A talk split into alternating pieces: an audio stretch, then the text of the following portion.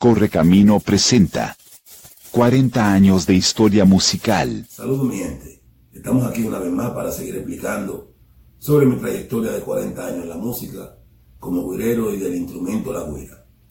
Se me han hecho algunas preguntas, eh, ciertos guireros de otras nacionalidades no dominicanos, a los cuales les voy a responder.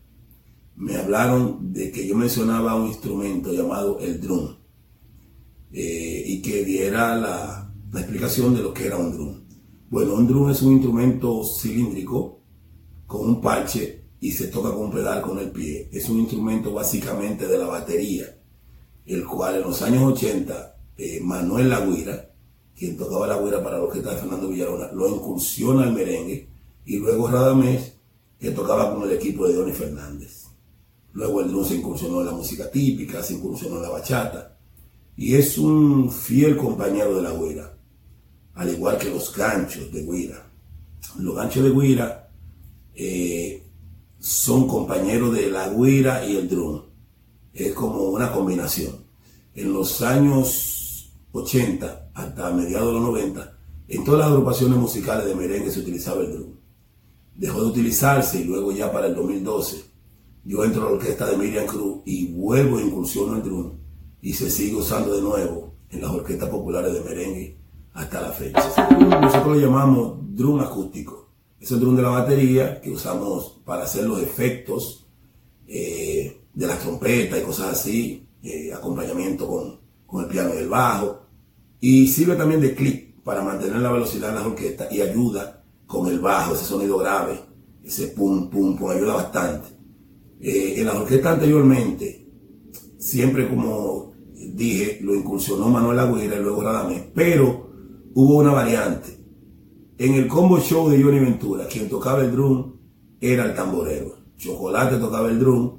Luego vi que en la orquesta del Gran Comprés también el tamborero tocaba el drum. Chichi Tambora, que también fue el tamborero de Johnny Ventura cuando sale Chocolate. Además del drum acústico existe el drum electrónico, la batería electrónica, todo eso. En el merengue se, se ha usado, pero es un pedal un poquito, un poquito peligroso cuando se toca, porque puede ser que la velocidad del drum se adelante, puede sonar, y entonces es un problema. Se inventaron ahora unos pads también, que sí se puede mantener el sonido, pero la mayoría de guerreros de merengue y típico y cosas así, no, no, no nos gusta tocar ese tipo de drum. Preferimos el acústico, porque es más fácil para nosotros poder ejecutar todas las cosas y todas esas maravillas que se pueden hacer con el drum.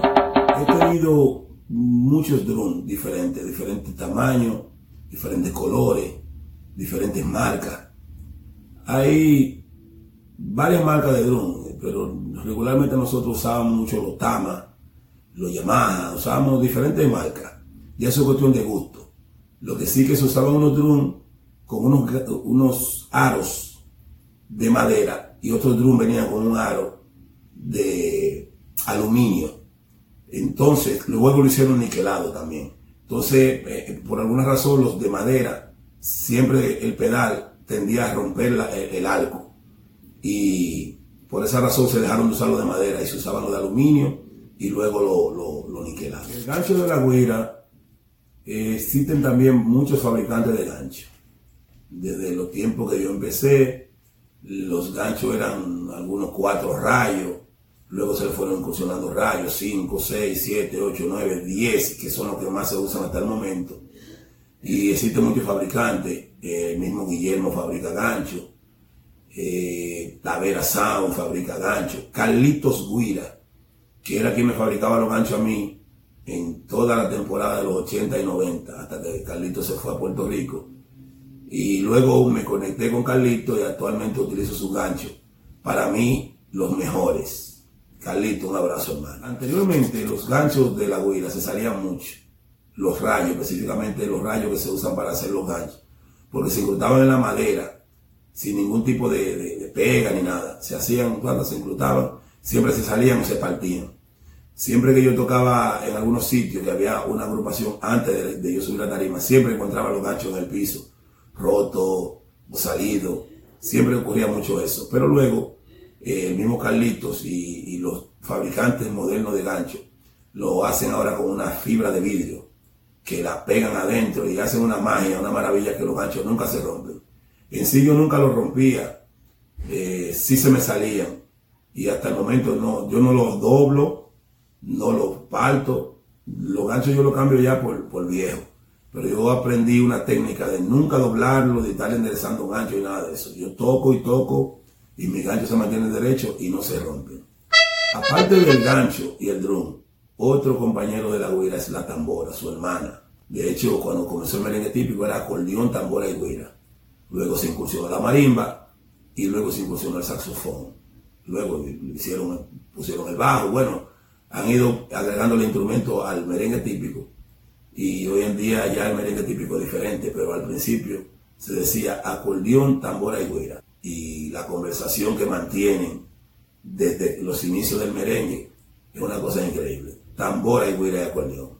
Viva el merengue. Suscríbete a nuestro canal de YouTube. Corre Camino Live, Corre Camino presentó.